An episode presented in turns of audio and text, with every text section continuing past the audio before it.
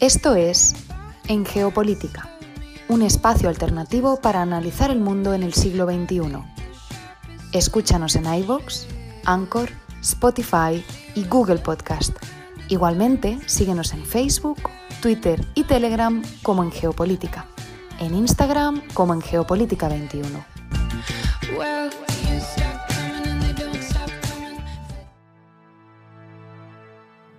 Con su boina calada, con sus guantes de seda, su sirena varada, sus fiestas de guardar. Su vuelva usted mañana, su sálvese quien pueda. Su partidita de mus, su fulanita de eta. Con su todo es Y con Yo me bajo en Atocha abrimos el programa del día de hoy, miércoles 23 de junio de 2021. Nos acompaña Fernando Galindo, iniciando transmisión desde la ciudad de Bogotá. Les agradezco a todas las personas que nos sintonizan en América Latina, el Caribe y España a través de la plataforma radiolibre.cc. Igualmente, saludamos a quienes nos escuchan como podcast en estas y otras geografías en iBox, Anchor, Spotify, TuneIn, Apple Podcast y Google Podcast. Esto es En Geopolítica, un espacio alternativo para analizar el mundo en el siglo XXI. Bienvenidos. Sus gordas de botero, sus hoteles de paso, su taleguito de jams, sus abuelitos al sol, con su hoguera de nieve, su verbena y su duelo. Y el programa del día de hoy, que tendrá una duración de media hora, nos va a llevar por un recorrido analítico sobre las principales coyunturas de la actualidad internacional analizando los hechos, los protagonistas y los datos duros. Y nuestra editorial iniciará en Madrid. Desde allí estaremos analizando los indultos a los separatistas catalanes.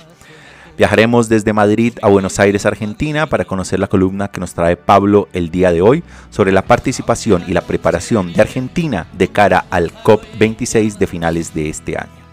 Seguiremos con nuestra sección Lo que estamos viendo, que nos llevarán a Francia, Afganistán y Suecia.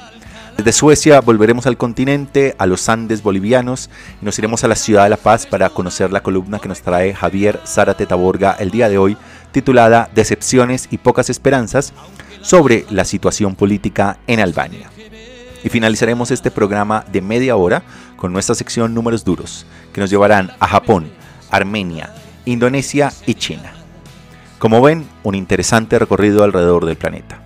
Preparémonos entonces para iniciar este programa desde Madrid y así analizar los indultos a los separatistas catalanes que tuvieron lugar esta semana.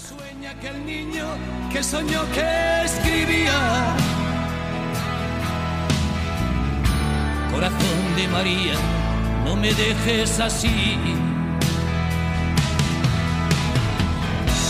Corte de los milagros, Virgen de la Almudena. Chabolas de Uralita, Palacio de Cristal. Con su no pasarán, con su vivan las caenas. Su cementerio civil, su banda municipal. He llorado en Venecia, he perdido en Manhattan. Crecido en La Habana, he sido un paria en París. México me atormenta, Buenos Aires me mata. Pero siempre hay un tren que desemboca en Madrid. Pero siempre hay un fuego. Pero siempre hay un niño que envejece en Madrid. Hay un coche que derrapa en Madrid. Pero siempre hay un bar. Pero siempre hay un fuego que se enciende en Madrid. Pero siempre hay un sueño. Pero siempre hay un barco que naufraga en Madrid.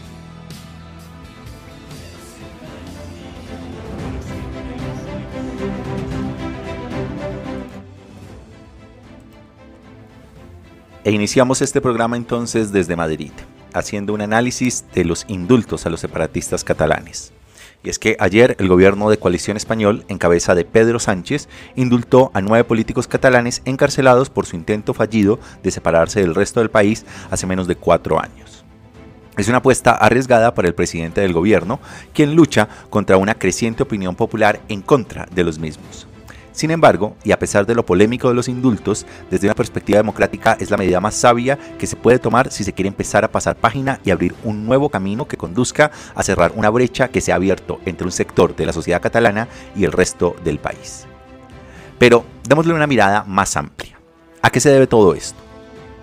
Los políticos fueron condenados en diciembre del año 2019 a penas de prisión por organizar en octubre del año 2017 un referéndum de independencia ilegal según la Constitución española y declarar después la independencia de forma unilateral. El gobierno nacional respondió a la efímera apuesta independentista de Cataluña que desencadenó la crisis política más grave de España en décadas, suspendiendo brevemente la autonomía de la región y deteniendo a muchos de los líderes separatistas. Cataluña es una región al noreste español que ha aumentado, que con un histórico sentimiento nacionalista.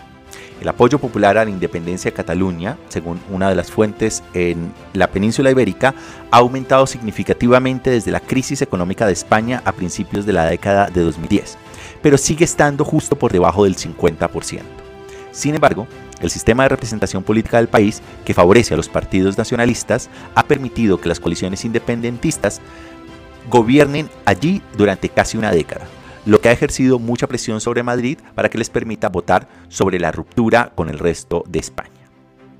El primer ministro sabe que los indultos son profundamente impopulares. Hace apenas una semana, decenas de españoles, la mayoría de derecha, se concentraron en Madrid para protestar por la decisión, acusando a Sánchez, a Pedro Sánchez, de complacer a los nacionalistas catalanes, a cambio del apoyo en el Parlamento. La mayoría de los españoles se, oponen a la concesión de clemencia a los que intentaron separarse de España. Según una encuesta reciente, más del 60% está en contra, mientras que en Cataluña cerca del 70% de los catalanes apoyan esta medida. Entonces, ¿por qué hacerlo en este momento? Pedro Sánchez, que necesita los votos de los partidos nacionalistas catalanes y vascos en el Parlamento español para mantenerse en el poder, probablemente espera que los indultos puedan mantener su gobierno de coalición el tiempo suficiente para que la mayoría de la población se vacuna contra el COVID-19, cosa que va más o menos avanzada, y para que la economía se recupere antes de las próximas elecciones generales en España planeadas para diciembre de 2023. También espera que el problema catalán, entre comillas, se vaya desvaneciendo cuando entren las vacaciones de verano en un par de semanas. Por su parte, la derecha española, el Partido Popular, Ciudadanos y Vox, sabe que los indultos están perjudicando la imagen de Sánchez y no han perdido oportunidad de usar esto a su favor sin ninguna contemplación. Desde que el gobierno señaló su intención de conceder los indultos, el partido gobernante, el PSOE, ha ido cayendo en las encuestas y perdiendo terreno frente al PP, el principal partido conservador de la oposición. Tanto el Partido Popular como el partido de extrema derecha Vox que saltó a la palestra tras la crisis del 2017 por defender una línea mucho más dura con Cataluña, ganará seguramente más apoyos si se prolonga la actual disputa sobre los indultos. Además, el máximo tribunal español que supervisó el juicio por sedición, que duró meses, ha rechazado por unanimidad los indultos porque los políticos no han mostrado arrepentimiento. Aunque la ascendencia no es vinculante, el dictamen del tribunal se citará en futuros recursos que podrían llegar hasta el Tribunal Constitucional, que tendría la última palabra y podría devolver a los políticos catalanes a la cárcel. Del lado catalán los indultos no son suficientes para los separatistas y ello no deja de agitar el panorama político en el resto del país. Per Aragonés, jefe del gobierno regional de Cataluña, ha acogido los indultos como un primer paso hacia la reconciliación pero insiste en una amnistía que absuelva por completo a los presos políticos como los catalanes independentistas se refieren a los políticos encarcelados de toda la responsabilidad por las acciones que en su opinión eran de naturaleza política. Mientras tanto, algunos de los líderes separatistas más duros dicen que no harán ninguna concesión hasta que Madrid conceda a los catalanes el derecho a decidir su propio futuro en un plebiscito legal y vinculante, similar a cómo el Reino Unido permitió a los escoceses votar sobre la independencia en el año 2014. Uno de ellos es Carles Puigdemont, el expresidente catalán, actual eurodiputado que huyó de España para evitar ser procesado y ahora vive en Bélgica.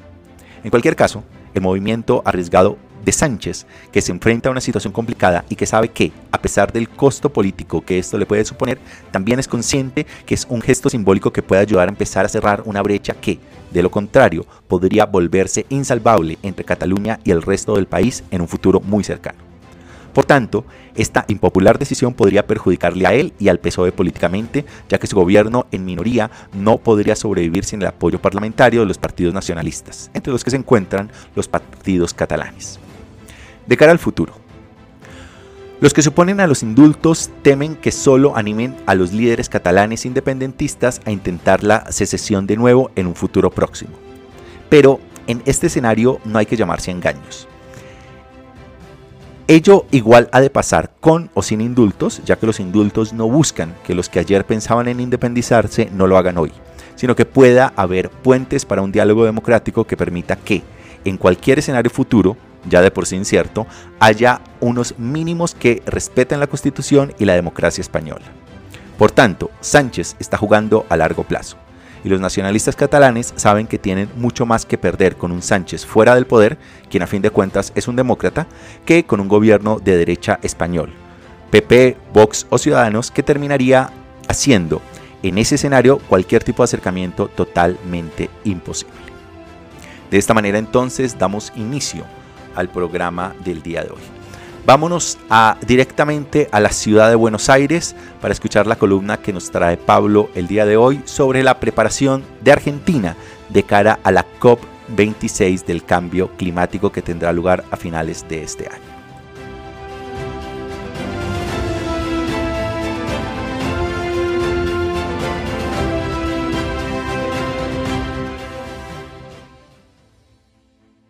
Buenos días a todos y todas, saludos desde Buenos Aires, aquí en el fin del mundo compartiendo con ustedes algunas ideas u hechos.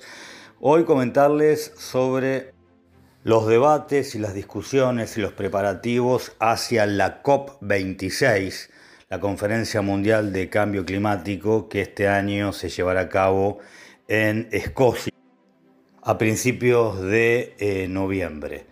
La Argentina, como todos los países que participan, vienen preparando su posición desde hace años. Si se quiere, es hasta un trabajo continuo, pero es cuando se acerca la fecha que se empieza a escuchar más y a conocer más sobre posturas, posiciones al respecto. Y hay un costado de esta discusión eh, sumamente interesante que no pasa estrictamente por la cuestión, si se quiere, ambientalista o ecológica del cambio climático, sino de uno de los aspectos eh, laterales que está ganando mucha fuerza para países como la Argentina. Y me refiero al acceso a financiamiento que permita poner en marcha una economía respetuosa del ambiente y por ende con menor impacto en el cambio climático. Se habla de financiamiento verde, se habla de financiamiento de triple impacto, social, económico y ambiental, se habla de diversas eh, herramientas de financiamiento que incluyen lo ambiental desde su propia eh, génesis y planificación, pero para la Argentina esto eh, implica, si se quiere, un debate aún mayor que tiene que ver con la condición de ser un país de ingresos medios, de un alto desarrollo humano, miembro del G20, sin embargo, con un nivel de pobreza eh, muy, muy aumentado por la crisis de la pandemia, llega prácticamente a la mitad de la población, y que no tiene hoy acceso a los mercados internacionales de crédito por su gran deuda con el Fondo Monetario Internacional y está muy lejos de ser prioritario en el escenario de la cooperación internacional por ser precisamente un país de ingresos medios y miembro del G20. Es una trampa, la trampa de los países medios, como se suele nominar o denominar a esta situación, en la cual Argentina no es lo demasiado rica para poder valerse de sí misma y salir de la crisis, ni demasiado pobre como para poder acceder a los mercados internacionales de la cooperación, que si bien son donaciones o créditos muy blandos, eh, o a nuevos créditos por su situación eh, de prácticamente un default frente al Fondo Monetario Internacional cuando se están en este momento intentando negociaciones que permitan a la Argentina no caer en ese estatus de país incumplidor, acceder a más créditos sin tener que pagar unos montos que sean imposibles para la Argentina. Entonces, en otras palabras, ir analizando e ir entendiendo cómo alrededor del cambio climático, que tiene un objetivo en sí mismo fundamental, esencial, ni más ni menos con el futuro del planeta y la vida en, el planeta Tierra, aparecen eh, otros aspectos, si se quiere, más técnicos, menos líricos, absolutamente fundamentales, que es contar con el dinero necesario para poder eh, implementar medidas industriales, económicas y sociales respetuosas del medio ambiente, sostenibles para la gente y para el planeta.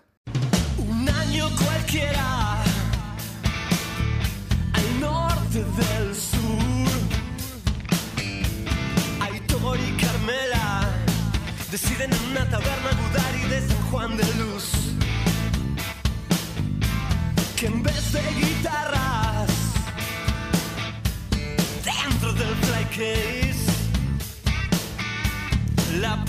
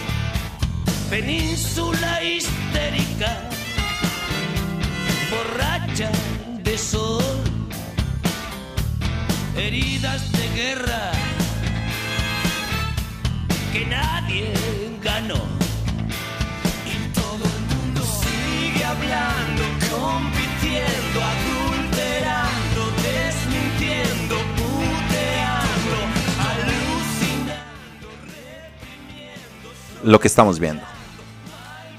Vamos a irnos a Francia, a Afganistán, a Suecia. Iniciamos entonces en Francia y es que Le Pen y Macron se tambalean en las elecciones regionales. Las elecciones regionales celebradas este fin de semana en toda Francia han supuesto un duro golpe tanto para el presidente Emmanuel Macron y su partido, la République en Marche, como para su rival Marie Le Pen y su partido de extrema derecha Agrupación Nacional. Le Pen, que se ha disparado en las encuestas en los últimos meses de cara a las elecciones presidenciales de mayo de 2022, esperaba que su partido ganara por primera vez una contienda estatal. Pero el reagrupamiento nacional no logró imponerse ni siquiera en regiones conservadoras como Provenza, Alpes y Costa Azul, donde los sondeos a pie de urna sugieren que el partido de centro derecha, los republicanos, que ha sido casi irrelevante en los últimos años, probablemente se impondrá. La República en March de Macron también tuvo un desempeño terrible, obteniendo solo el 10% de los votos en todo el país. Macron y Le Pen trataron de nacionalizar las encuestas regionales centrándose en cuestiones de ámbito nacional como el COVID y la inmigración, pero la bajísima participación de los votantes hace difícil sacar conclusiones más amplias. El próximo domingo se celebrará una segunda ronda de votaciones. Se celebran dos rondas de votaciones a menos que los partidos obtengan más del 50% de los votos y Agrupación Nacional de Marie Le Pen confía en que pueda remontar. Desde Francia nos vamos ahora a Afganistán y al movimiento que hacen los talibanes en este lugar del planeta. Mientras Estados Unidos se prepara para una retirada total de Afganistán, los talibanes ya se están abriendo paso para recuperar el territorio que previamente perdieron ante las fuerzas de seguridad afganas respaldadas por Estados Unidos. Después de tomar casi dos docenas de distritos solo este fin de semana, ahora han tomado alrededor de 60 de los 387 distritos de Afganistán en los últimos dos meses. En medio de la creciente percepción de que la toma de poder por parte de los talibanes es inevitable tras la retirada total de los Estados Unidos en septiembre, los informes sugieren que los líderes locales se apresurarán a dialogar con los insurgentes con la esperanza de conseguir mejores acuerdos con ellos. El presidente Asra Ghani dijo el domingo que su gobierno arrestaría a los líderes locales y a las fuerzas de seguridad afganas que negociaran acuerdos con los talibanes. Pero la pregunta acá es si podría cumplirlo. Ghani también ha nombrado a un nuevo ministro de Defensa, a un jefe del ejército y a un nuevo ministro del Interior para supervisar a la policía. Pero hasta ahora sus advertencias parecen haber caído en saco roto. Ghani y el presidente del Alto Consejo para la Reconciliación Nacional de Afganistán, Abdullah Abdullam, que tiene un gobierno de poder compartido, se reunirán con el presidente Biden en la Casa Blanca esta semana. Pero Estados Unidos ya tiene un pie fuera de la puerta. El 50% de su personal y equipo ya se han ido. ¿Es demasiado tarde entonces para evitar que las fichas de dominó caigan en el camino de los talibanes? Desde Afganistán volvemos al continente europeo, nos vamos en esta ocasión a Suecia. Y es que por primera vez el gobierno sueco ha perdido una moción de censura obligando al primer ministro socialdemócrata Stefan Löfven a dimitir o a convocar elecciones anticipadas. El gobierno de coalición de minoría de Löfven con el partido de los verdes ya estaba en una situación bastante frágil, pero la gota que colmó el vaso fue la disputa sobre el control sobre los alquileres. En un intento de aplacar a los partidos conservadores de la oposición, Löfven, que en realidad apoya los controles, dijo que estudiaría la posibilidad de eliminar para las nuevas viviendas. Esto provocó una reacción del partido de la izquierda que se retiró del gobierno y convocó la moción de censura que apoyaron los partidos de la oposición de derecha. El control de los alquileres es un tema importante en Suecia. Cerca del 90% de los municipios del país informan de la escasez de viviendas, ya que la nueva construcción no ha podido seguir el ritmo de la población creciente y altamente urbanizada.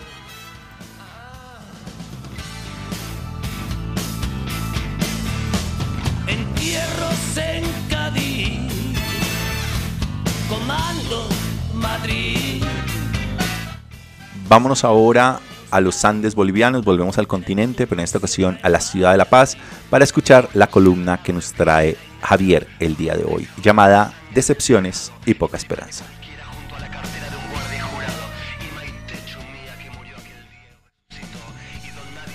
Decepciones y poca esperanza. Pocos saben que el primer territorio humano que reconoció al cristianismo como religión es el que corresponde a Armenia. Esa denominación, que más o menos tiene milenio y medio de uso, terminó dando nombre a un espacio geográfico de los más antiguos del mundo y que forma parte de ese corazón físico sobre el que se escribe hace milenios. Ya en el primer milenio de nuestra era, Armenia estuvo signada esencialmente por formar parte de otras entidades estatales que iban turnando sus políticas imperiales sucesivas. En los últimos 500 años fue parte del Imperio Otomano, que al desaparecer al final de la Primera Guerra Mundial, la dejó por un periodo cortísimo como un Estado independiente, o parte de una triada de países vecinos, para luego incorporarse a la Unión de Repúblicas Socialistas Soviéticas hasta su caída, siendo los últimos 30 años los que lleva como república independiente. Esos 30 años, sin embargo, tampoco han sido de los más felices. Los gobiernos han sido conducidos por miembros de unos grupos de poder ya existentes y que si bien se enfrentaron a la rigidez moscovita en la segunda mitad del siglo XX, replicaron las formas en que los países emergentes de ese imperio socialista produjo en sus hijos liberados. La consolidación de estados con grandes desigualdades que se manifestaban con la conformación de una clase social gobernante y vinculada a otra clase social económica bollante, pero poco preocupada por el bienestar de un espacio social más amplio.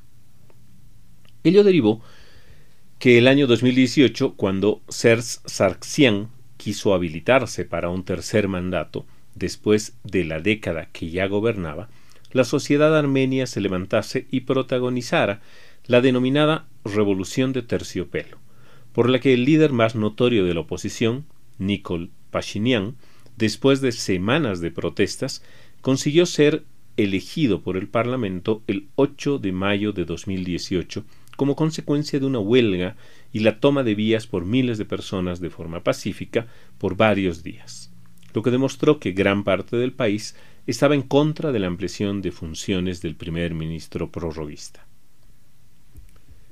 Pashinyan no tuvo un gobierno como el que se esperaba. Es un político que se educó como parte de la multitudinaria diáspora armenia distribuida en varias partes del mundo como resultado del genocidio protagonizado por los turcos el año 1915 y el régimen de sojuzgamiento soviético de las décadas venideras. Su popularidad se basaba en el hecho que se había formado fuera del país y no formaba parte de esas élites tradicionales, además que era un convencido de la necesidad de cambiar la forma de gobernar al país. Sus tres años no han sido esencialmente positivos. La pandemia, que le acompaña casi la mitad de su mandato, no fue bien administrada y afectó severamente a la población del país y finalmente la última escalada de violencia en un conflicto con Azerbaiyán de muy largo cuño, producida en septiembre de 2020 y que lleva hasta ahora más de 6.000 muertos y especialmente la pérdida del control de la región para dar lugar a una república de Artsaj nueva, con mucha población armenia, pero muy alta influencia de Azerbaiyán, derivó en la convocatoria de elecciones anticipadas que se celebran hoy domingo.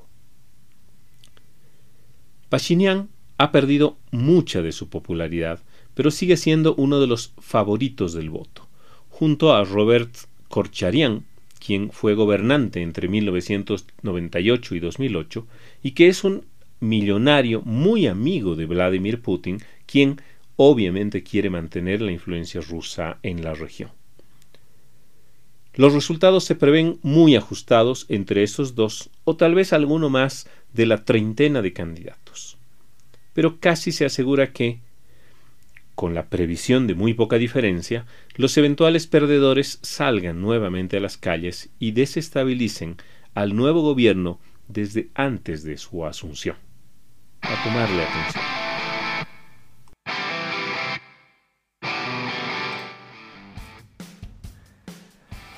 Números duros. Japón, 10.000. Y es que el gobierno de Japón anunció el lunes que se permitirá la asistencia de hasta 10.000 espectadores a las pruebas de los Juegos Olímpicos de Tokio que comienzan el 23 de julio. Nos vamos a Armenia, el número 54, y es que el actual primer ministro de Armenia, Nikol Pashinyan, ganó las elecciones anticipadas el lunes con su partido Elecciones Civiles, que obtuvo el 54% de los votos. Y nos vamos ahora a la China y allí el número es mil millones y es que China ha administrado más de mil millones de dosis de la vacuna COVID en su territorio, lo que supone casi el 40% de todas las vacunas administradas en el mundo. Bueno, de esta manera llegamos entonces al final del programa del día de hoy. Tuvimos un recorrido que inició en Madrid, estuvimos luego en Buenos Aires, en La Paz, en Francia, Afganistán y Suecia. Los invitamos a que si no lo están, se suscriban gratis en cualquiera de las plataformas, a que nos sigan en Facebook, Twitter, Telegram e Instagram, a que nos visiten en geopolítica.com. Yo me despido aquí, los acompañó Fernando Galindo, les deseo un feliz resto de semana y nos encontramos en la siguiente emisión. Hasta la próxima.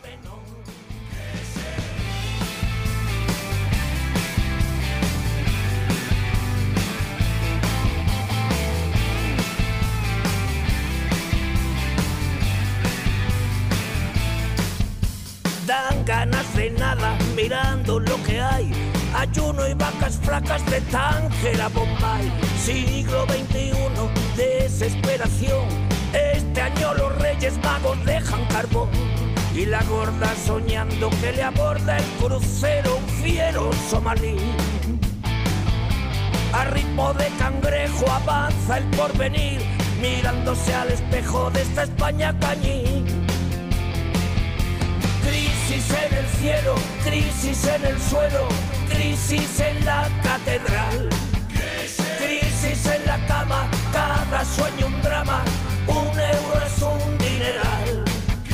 Crisis en la luna, la diosa fortuna debe un año de alquiler. Crisis con ladillas, manchas amarillas, pánico del día después. Crisis en la moda, firma y no me jodas, esta no es nuestra.